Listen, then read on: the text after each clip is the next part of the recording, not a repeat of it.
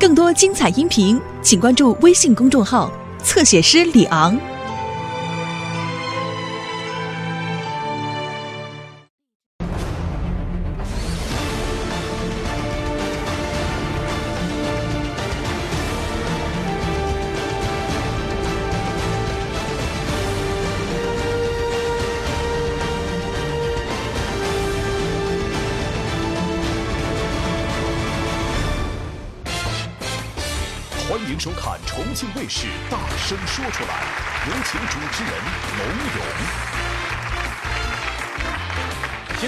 构建和谐，爱要大声说出来。欢迎各位收看，我是主持人龙勇。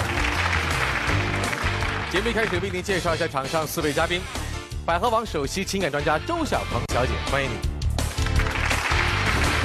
心理专家夏东豪先生，欢迎你；经典演员万年小姐，欢迎你；还有我们大声说出来情感导师胡磊老师，欢迎你。好，接下来我们认识这一对倾诉人，他们的压力是什么呢？通过短片来了解一下压力倾诉。跟他恋爱，其实一直是我梦寐以求的一件事。但是当真正走到一起的时候，我发现并不是那么美好。明年我就要毕业了嘛，我想在就起了争执，然后他也就跟我提出了分手。其实我是想跟他好好在一起的，只不过想请他再等我两年。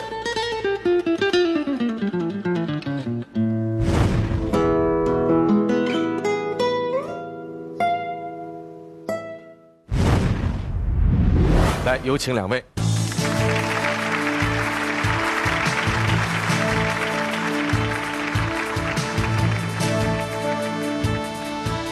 小陈和小凯，欢迎你们。男生啊是倾诉人，是希望能够再等等我，对吧？等两年。为什么恋爱到了现在要有一个这么一个诉求？因为我今年是大三，嗯然后明年马上就要毕业了，嗯然后我想在毕业之后再读两年研究生，嗯但是这个时候呢，小陈却跟我提出了分手。因为我觉得我现在已经二十四了，毕竟比他大，跟我同龄的人已经都结婚了。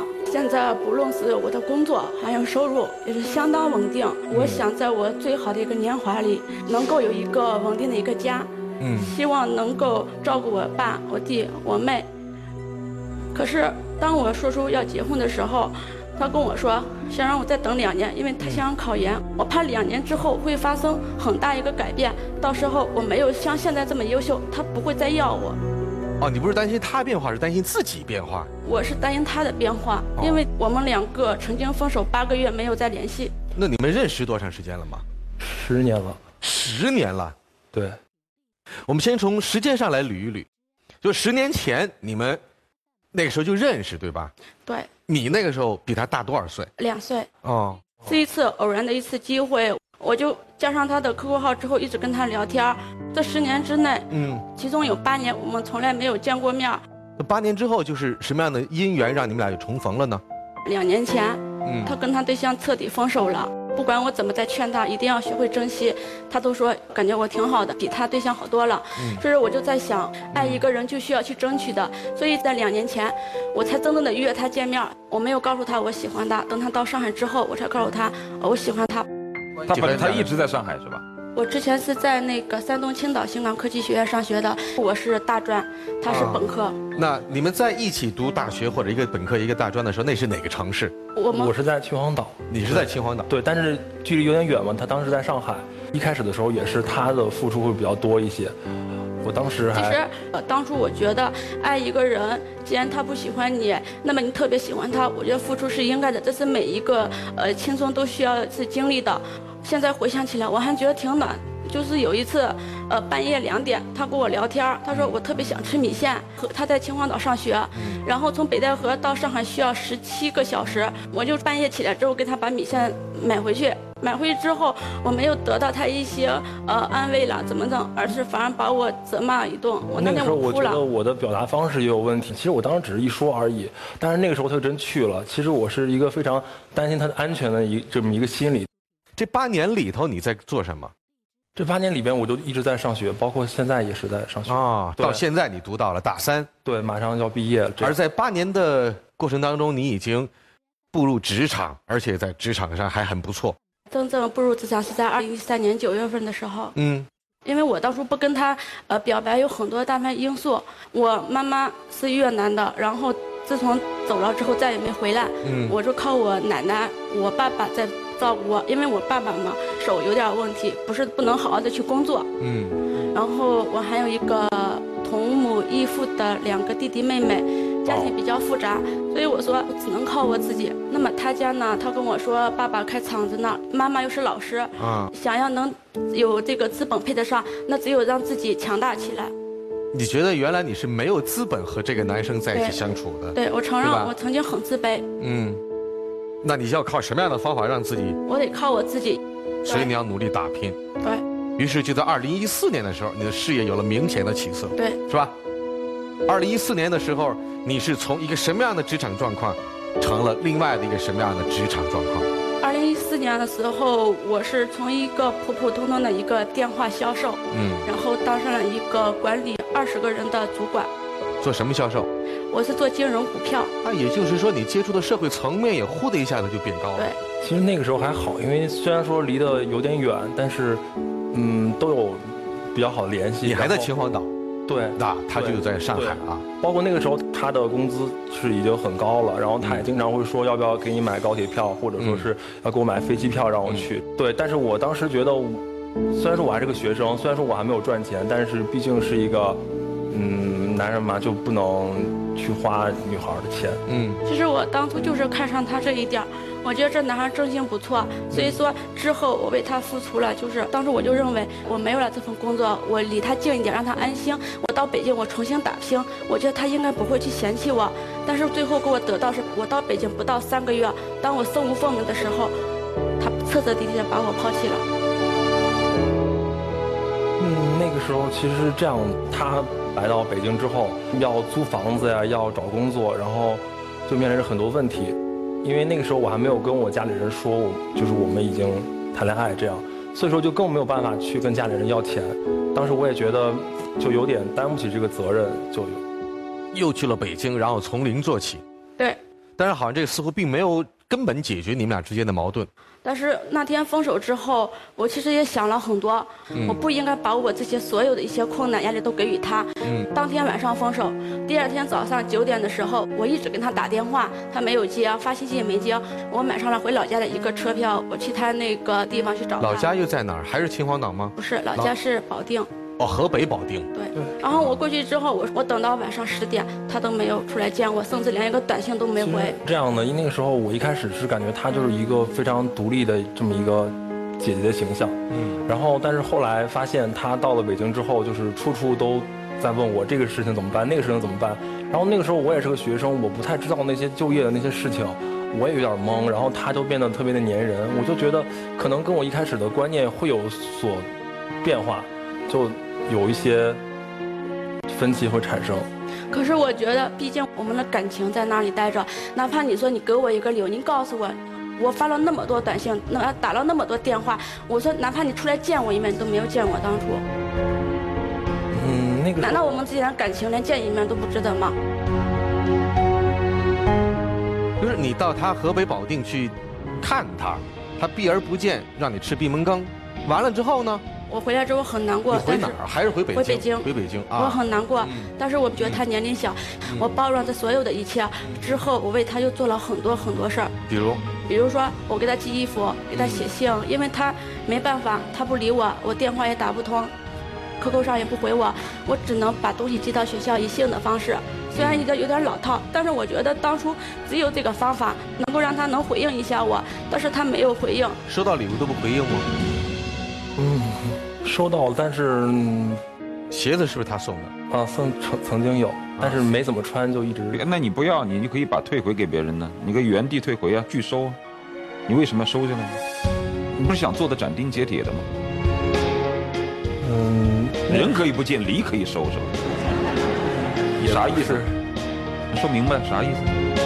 嗯，一开始的时候，其实他给完之后，我都是放在那里都没有动的。我觉得到时候一起给他吧，可巧。哦但是对，你那段时间一直联系他联系不上，所以你就用一种单边政策啊，就是我给你送东西来啊，你总得有个联系，总得有回应吧？仍然没有回应是吧？对，嗯。包括后来正好是遇上他八月初六过生日，嗯。他学校有我一个同学，我说他在吗？他说在，那我去他学校找他，然后我买了一个特别大的蛋糕，嗯。因为我们两个人之前经常去海边玩，我说我在海边等你，因为以前他每次过生日，我都会给他一些送些祝祝福或者什么的，嗯也没有得到回应。直到最后一次我见到他的是在春节的时候，过年回家，我打听到他是坐了哪一趟火车，然后会路过北京。当初那趟车路过北京是半夜两点，我怕我误了这趟火车，我就在北京火车站等到两点，然后跟他买了一张他的那个车票。我你怎么知道他坐哪个位置呢？我晚上我就会问问一下我那个朋友，我他在几号车厢？他告诉我说他在这十三号车厢，我就跑到十三号，我就去找他。找他之后，我说：“哎，你不认识我了，怎么怎么的？”我说：“要好巧嘛，我还是故意装作说我我不是故意来的，不认识了。”他没有说话。你当时不觉得惊奇吗？当时我是觉得，因为之前的时候就是又是送蛋糕过生日，然后又是在去楼下找我，然后又是包括这次在火车上，然后又碰见，当时我是有点儿不知道该怎么办，觉得就是分手了之后就也不知道该怎么从何说起了。嗯，就是你认为的你们俩的最近的一次分手，就是上次你给他吃闭门羹那会儿，是吧？嗯，后来你从你的内心来讲，认为我们俩已经分手了。对，可是从小陈这儿呢，认为，呃，可以理解成分手，但是我还可以以姐姐的名义继续对你，是吧？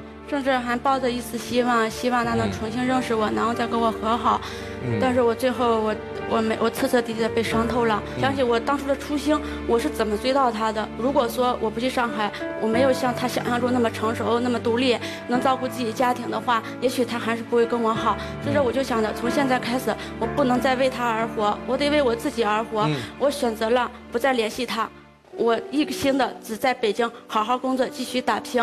嗯直到二零一五年四月份的时候，又当上经理，嗯真的是靠自己真正的一个实力。到现在我管理的团队已经达到三十到四十一个小分公司。我俩之前在闹矛盾的时候，我让我朋友出来加他客号，跟他调解一下我们的关系，但是没有调解好。后来我这次我跟我朋友说，我说您告诉他，我现在我有能力照顾我自己，我已经把他忘了，让他不要再纠结，不要再不敢见我了。有时间来北京看看我，咱们能以朋友的方式，呃，好好的都说开，比什么都强，要不然彼此都很尴尬的。你这你这一出放的什么意思啊？我就想着他会不会来看我。其实那次是这样的，其实我一开始我只是想去北京，单纯的就玩两天，就是跟她已经没有联系了嘛。但是呃，从她闺蜜那边知道消息说她现在在北京还混得不错，然后也当上经理，然后想就去见一面嘛。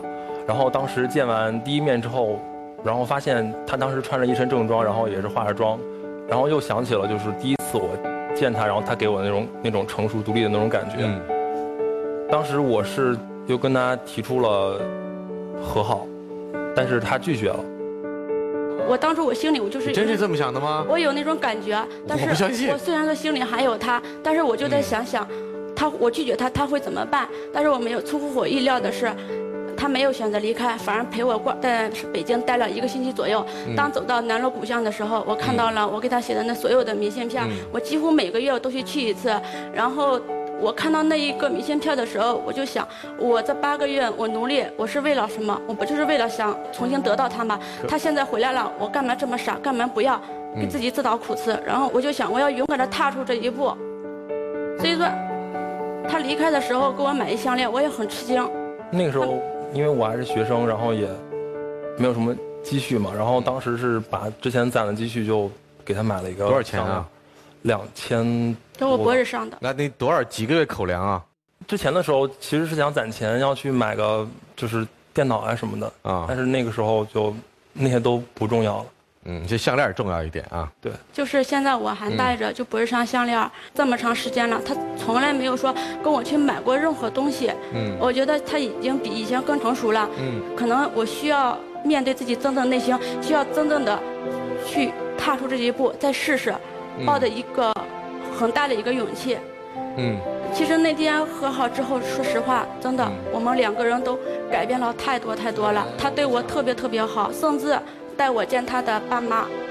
我见到他爸妈以后，他妈妈了解我家的基本情况，然后对我特别特别好。吃过饭之后就会带我去买衣服，然后晚上他跟他爸，然后他妈，然后带我就是把我送到我老家，然后已经半夜十二点了。你老家又在哪里？我老家是邯郸，然后送完我之后特别感动，匆匆忙忙的，就是大晚上下的雨天，在我家见了一面，见了一面之后没有坐就走了。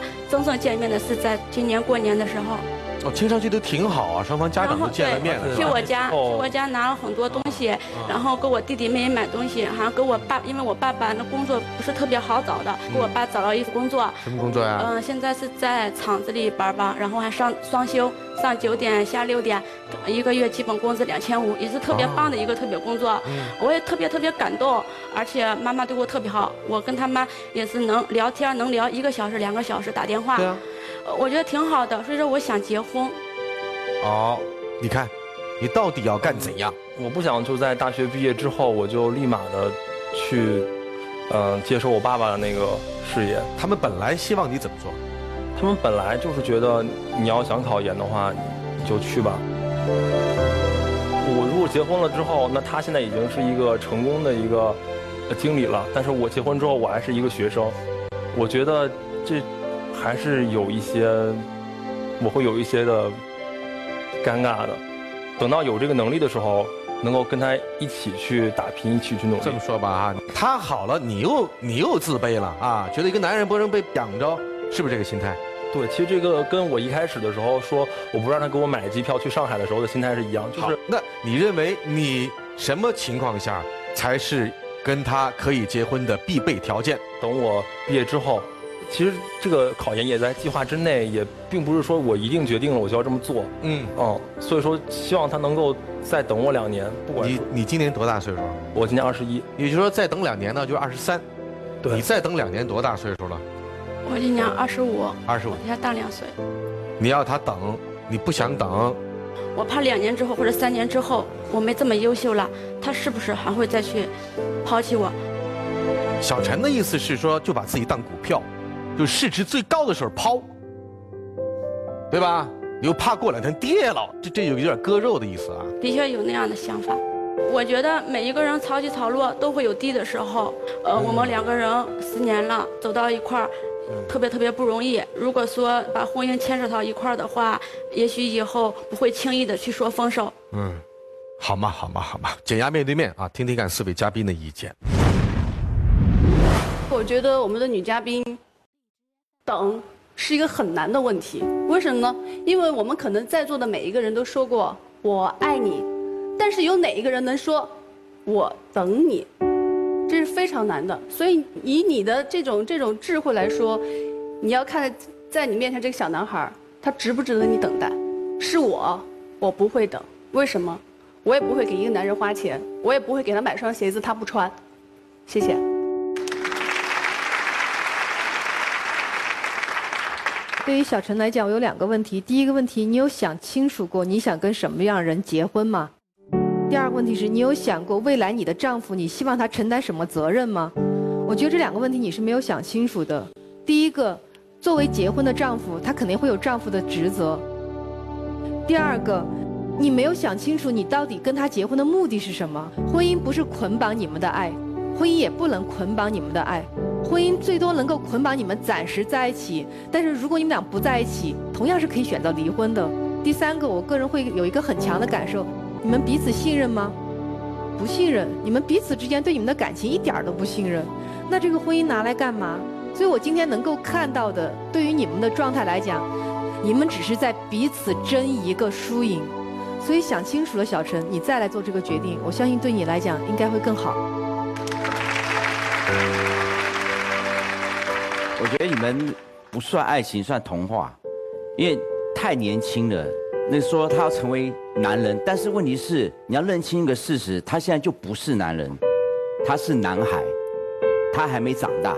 你知道姐弟恋这种东西，男人永远是成熟不过女人的，因为女人在心理上就算同年龄，她也比男人成熟三到五岁。所以如果你认为他不成熟的话，就不要谈姐弟恋，就直接找个比你更成熟的男人去谈。你不要谈了之后又嫌他不成熟。我的表弟跟女朋友谈了十年，一毕业就结婚，结婚一年后就离婚了。为什么？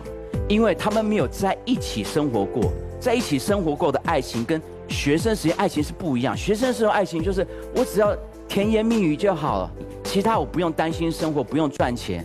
可是为什么他一年后就离婚？一年后的每天面对就是工作压力、柴米油盐，他的生活跟以前爱情是完全不一样的。我表弟当初如果能再等个三四年之后，那成熟历练，成为一个社会中的男人的时候，可能再结婚，可能对他们反而是个好处。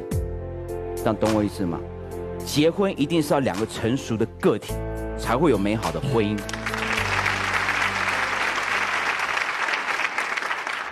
你知道女人爱一个男人的时候是什么时候最爱吗？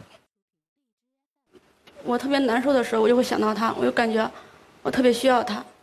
女人最喜欢干的事儿，就是为自己心目中的英雄包扎伤口。换者言之，女人喜不喜欢成功的男人，英雄一般的男人喜欢，但是女人更喜欢受了伤的英雄，因为我可以为他包扎伤口。而一个男人喜欢一个女人，一定不是他最美丽、最辉煌的时候，而是他容颜不在的时候。所以古人说得好：“患难见真情。”当一切都是繁华景象的时候，那都不是真的。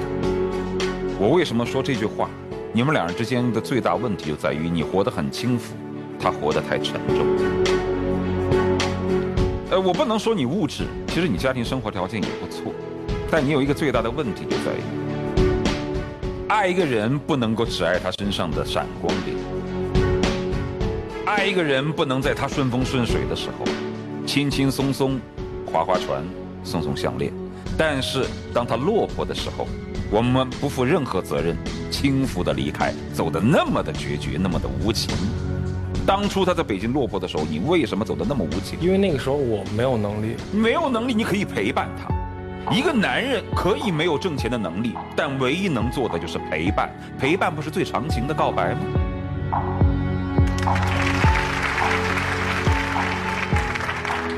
因为一份悲伤，一旦分担，每人就承受半分；一份快乐，两个人共同分享，一份快乐就变成两份。你连陪伴都没有，走的那么斩钉截铁，发信发信不回，寄礼物寄礼物不回，你不觉得你很无情？所以，我认为你爱他爱得很轻浮。至于女生，人是三节草，不知道哪节好。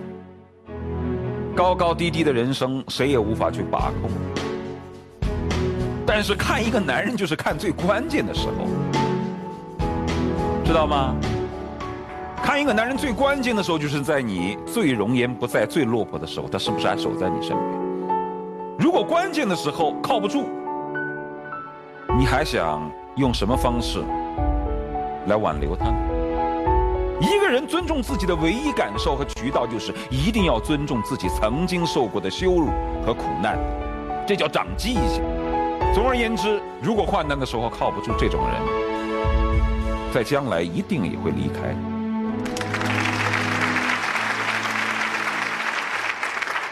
来，请去密室。小凯呢，也请登上大声台，大声说出来。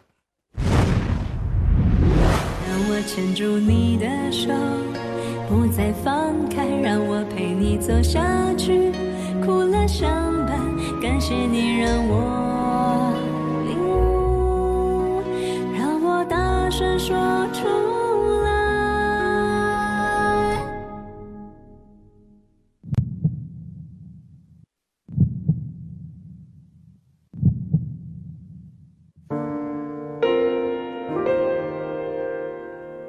小陈，咱们两个也吵过很多次架，闹过很多次的分分合合。我想在过去的时候，确实是我没有承担起一个男人的责任。但是我想让你再等我两年，让我再去锻炼一下，再去成长一下，成长为一个真正的男人的时候，咱们再去面对明天更多的风浪。希望你能考虑一下。给我一个机会，可以吗？给我点时间，我考虑好，我给你答复。来，请我们到现场来啊！现场有一百位观众，大家呃听了他们的故事，如果希望他们在一起，那就在表决器上按赞成键；大家不建议他们在一起，那就按反对键。啊，三二一，请按键。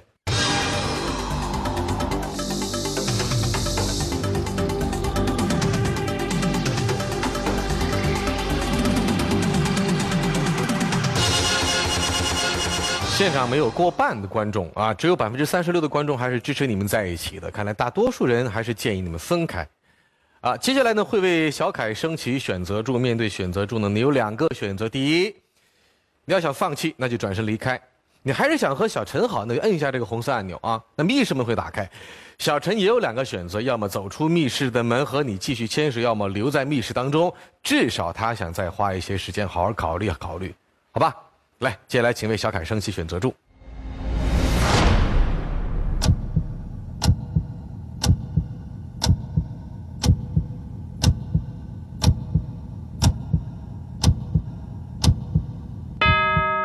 选择。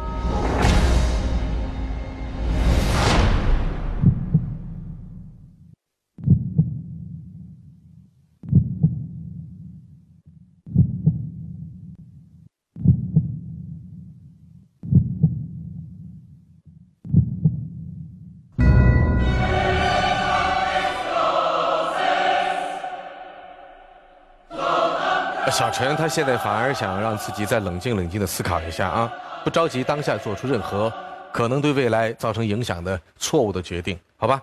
哎，祝福你们，好，再见。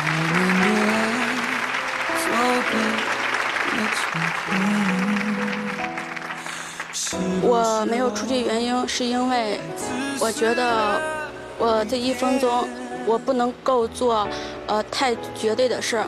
我想好，毕竟这是自己以后的呃人生大事，未来的事。我想回家好好的去考虑一下，考虑好之后呢，我再去给他一个确定的一个答案。好，接下来我们认识这一对倾诉人，他们的压力又是什么呢？通过短片来了解一下压力倾诉。这次事情都是我考虑的不周到，给他造成的困扰。如果我们就这样分手的话，我不甘心，我也放不下。现在真的很累，压力特别的大。他做的那些事，让我对他真的很失望。对生活，对未来的生活，看不到任何的希望。我不会去相亲，我也不会逼着他去拿户口本。我会努力工作。我们的生活一定会很美好的。恋爱是两个人的事，但是婚姻却是两家人的事。如果我们强行在一起，没有父母的认可和支持，我们是不会幸福的。我希望谈一场光明正大的恋爱，和他好好的在一起。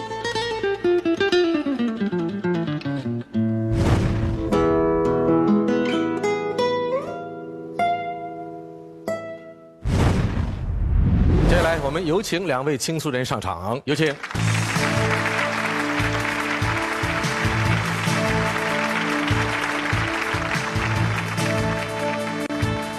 好，小高啊和小邱，小高是我们的主诉人，所以你来说说看，为什么就是一场不光明正大的恋爱，压力在哪里？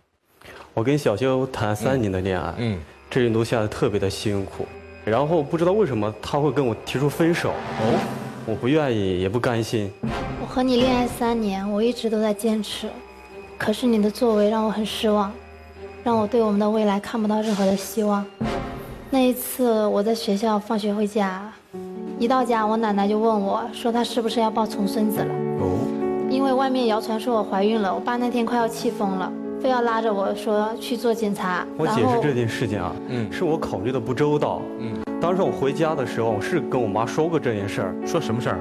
就是那个讲怀孕的那事儿。不是，你跟你妈怎么说的？这事能开玩笑吗？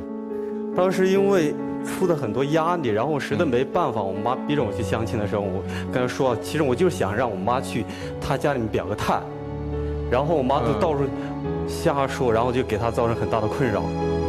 都出了那么大的事了，那你还有心情去相亲？我都听别人说了，你家给你安排了媒人，你也答应说要去了。如果不是我那天打电话问你，你是不是要瞒我一辈子？我是没办法，我妈逼到我很多次，我一次都没去过。但是这一次，我妈真的逼得我特别紧，她是又哭又闹的。作为我儿子，我能怎么办？而且这次去相亲，我都是应付的，我不是真的去相亲。我们谈这么长时间的恋爱，如果我相亲，我早就去了。对，这一路走来不容易啊。我们有一个不成文的规定，你们彼此。对他，因为怕他父母那个知道我们的关系，然后特别不想让他父亲知道。嗯他说我们谈恋爱的话就不能光明正大的，要偷偷摸摸的。谁下的这个要求？他。我。好。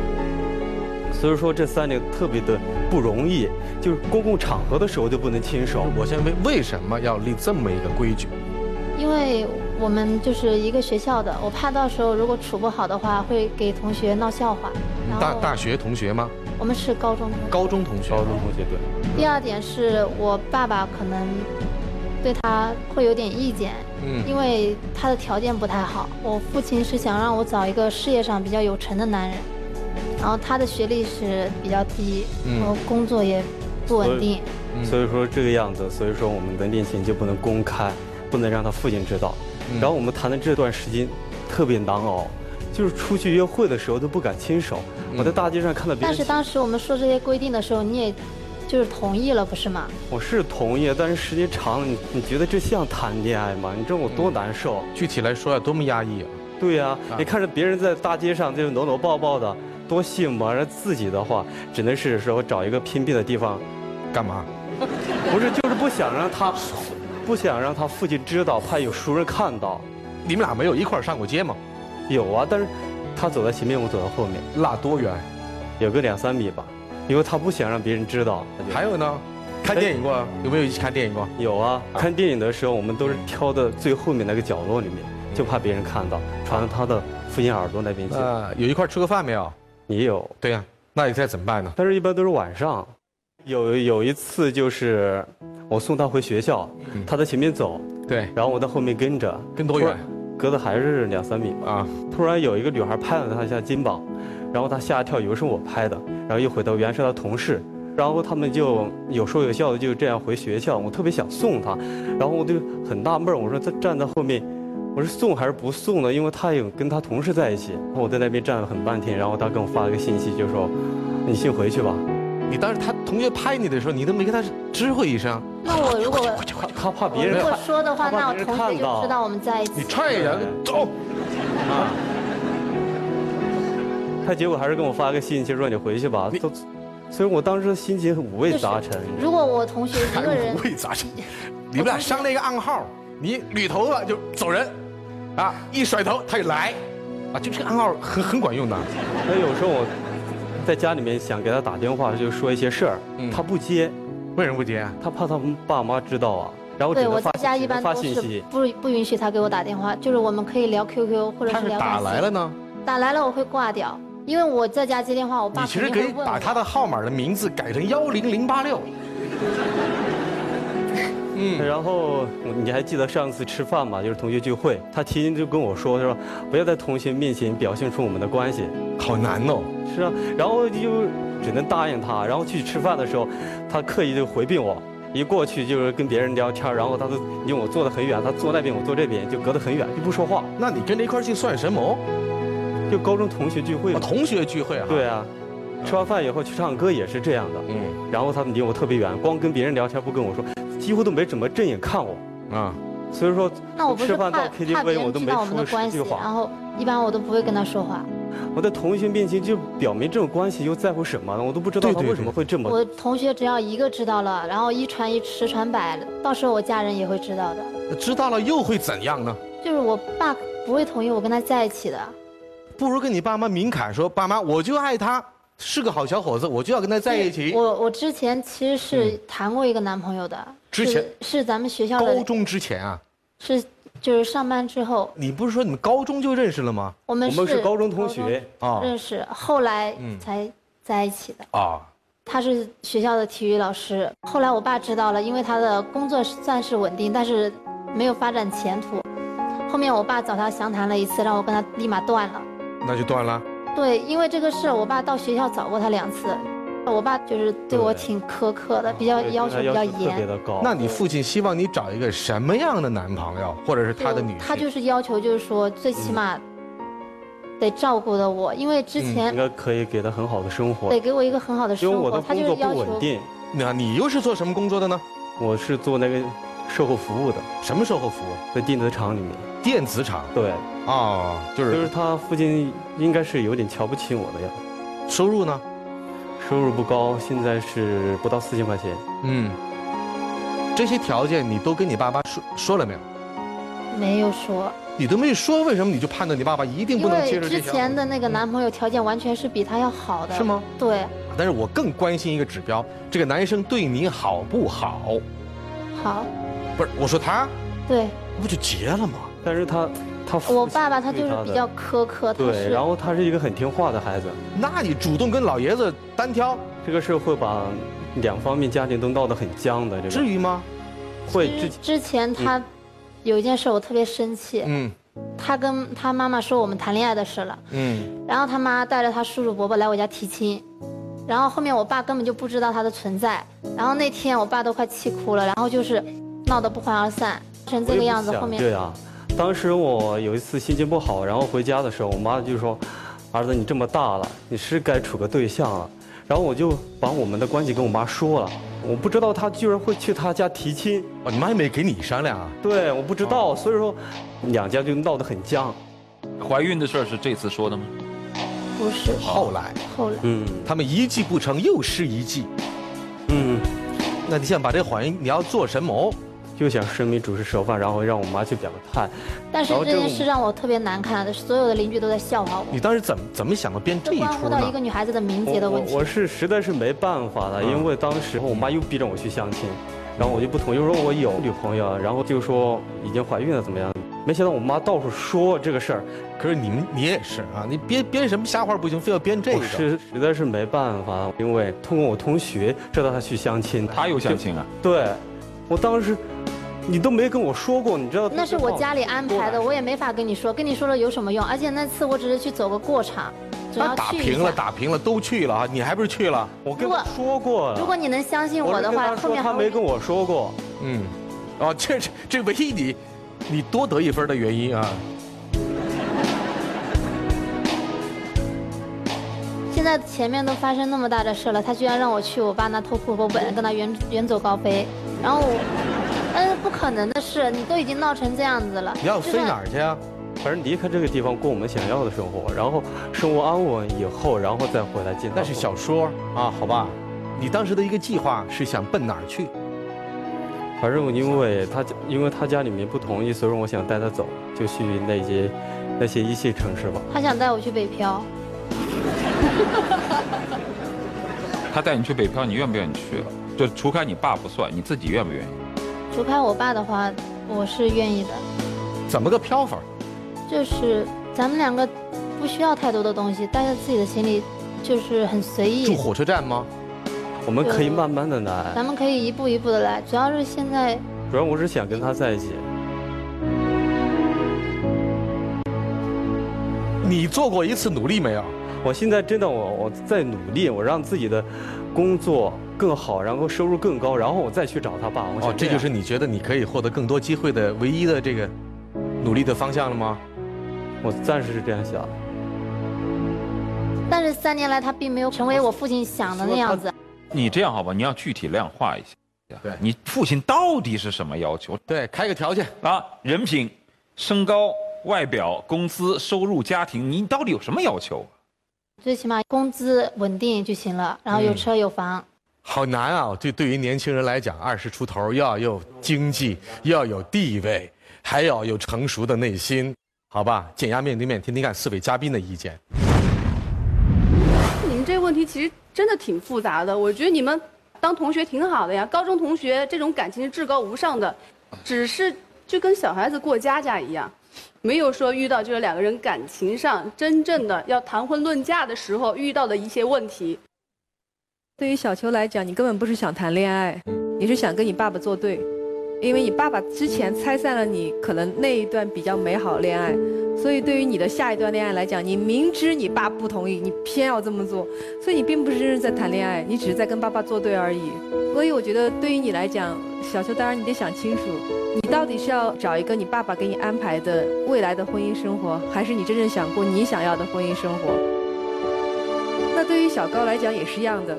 你不勇敢，虽然你很有耐心、有耐力，但是你不勇敢，你只是在一味的忍让，忍让并不能带来真正的好的结果。所以我希望你们各自好好的冷静思考一下，到底未来你们想要什么。至少这三年，我认为你们两个，一个是在叛逆，一个是在假惺惺的忍耐。谢谢。我觉得呢，这根本不是爱情问题，这纯粹是亲子问题。为什么这样说？之前的男朋友被拒绝了，现在有意见。夏老师跟你保证，这个换掉，你再换一个，你爸还是有意见，你信不信？那你要换几个，换到你爸满意为止吗？你爸满意为止，这种男人早就被别的女人抢走，或者是能让你爸满意的，或许你也配不上。所以今天你的生命要为你自己做主，所以你要下功夫，就是你可能只是下功夫说，哎，你们感情怎么样，或者希望他往上爬，能满足你父亲，这一点我赞同，就是这两个是可以并行的，你可以要求他往上爬，可是你在你父亲这你完全没下功夫哎，你是任由他发展，你的生命就为他控制，所以我觉得你要在你父亲上下功夫，去多跟他沟通，要慢慢活出你自己。那另外一点就是说，像他这样一个男人，他能成功到达你父亲的境界，你觉得几年能成功？你觉得是一两年吗？一两年？还是三五年？应该不行。可能不止啊，甚至要七八年。不是说今天赚到三十万买个车，你父亲就高兴了，还有其他的能力全部都要跟着上来。我觉得这满足至少是五年，甚至要八年。那你有没有想过，万一八年之后你爸还不满足怎么办？所以，我们两个像开那个战术会议。今天对我爸爸说：“哎，我爸喜欢吃榴莲。哦，好，那我买两斤榴莲过去。哎，你知道我爸怎么样？哎，我们试试看，就试了。哎呀，你爸还是个臭脸。然后回去这样，来再开战术会议。哎，这招不行，那我们看看换哪一招？这叫做夫妻同心，其利断金，对吧？啊，善意的去解决父亲的问题。”远远比说，哎，你要改变，你要改变，你要改变，来互相批评指责好多。不要看着你像一个老实人，我也不质疑你人品很坏，但从你让他偷户口本和口不择言的说自己女朋友怀孕了这两点而言，第一，你是一个做事不考虑后果的人，因为你们毕竟没有成婚，此话一讲，可能你们俩在一起的时间更难。第二。如果我是你，我是万万不能够忍受作为一个女人的男朋友见光死。我认为对我来说是一种侮辱，你却忍受了三年。我的女人，我为什么不可以给她我最亲密的感受？你愿意忍受？第三，我觉得他的父亲其实只有一个要求，就是自己的女儿幸福。但是你们从来都是用一些阴招的方式。不动脑子，没有前程，哪怕出去给他父亲天天洗脚呢？我不相信老人的心是融不化的冰山。你没有做任何尝试，你就是一个拿不出手的男人。我说句实在的，什么叫拿不出手？就是永远放在后面，不敢面对困难矛盾，勇挑责任，只会让别人去偷户口本。从这个角度上来说，如果我作为他爹，我作为一个男人，我就看不上你这个男人的做法。你哪怕真刀真枪给我干一场，你跟我在一起聊一聊，不管成与不成，那是一种开门见山的方式，而你不是。其次说这个女孩，你如果爱她，你可能把一个跟你跟了三年的男人，永远放在黑暗的地方，这是对于爱人最大的不尊重。你让他永远缩在你后面，我说难听一点，就好像他是一个第三者一样，永远见不得人。你连对爱人的尊重都没有，还谈什么爱呢？所以说，像你这样的男人，怎么可以为他挡风遮雨？像你这么一个女人，怎么可能对他厮守终生？所以我觉得呀，面对于父母阻碍的婚姻，你们要做的只有一件事：告诉父母，我们在一起很幸福。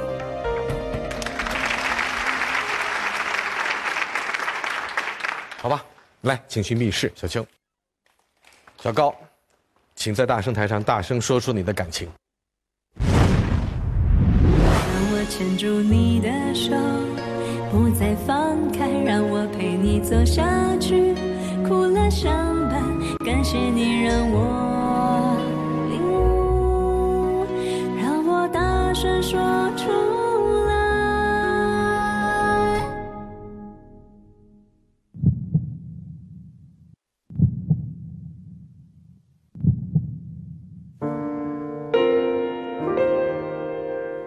小秋，我现在想的很多，我觉得嘉宾说的很有道理，我真的应该改变一下我做事的方式，我真应该找你父亲好好谈一下，你为我做了那么多，我真的很感动。所以说我不管你现在做出什么样的决定，我都是我都会一直在这边等着你，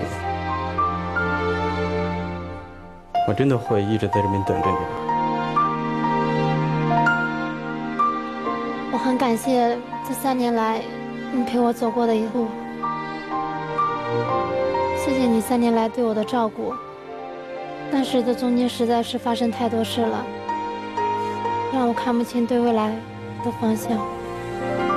谢谢你这一路陪我走来。我想我们都听出两个人的这个潜台词了，但是我们大家要给到他们一些建议。如果还是希望他们在一起的，请在表决器上按赞成键；不建议他们在一起的，请在表决器上按反对键。三二一，请按键。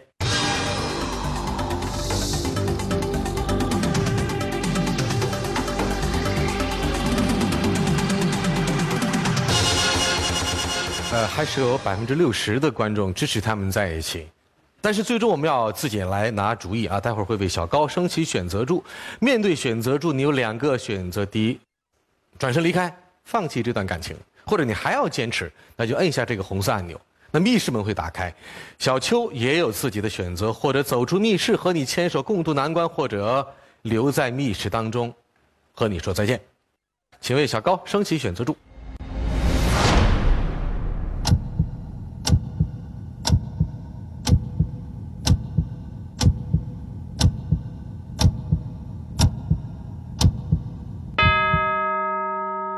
好，请选择。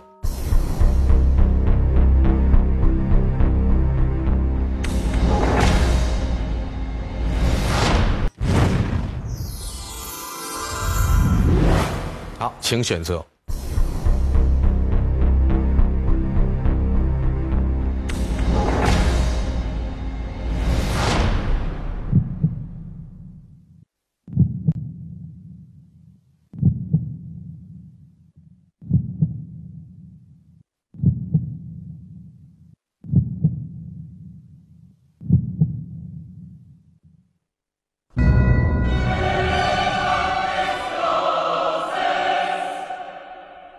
小高没有意识到这样一个结果，所以我们祝福你未来能够尽快的走向成熟，鼓起勇气，好好的走。再见。我们走到了今天。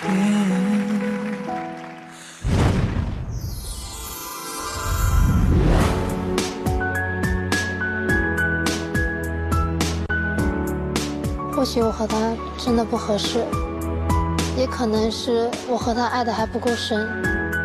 真心的希望，希望他可以找到一个真正爱他的。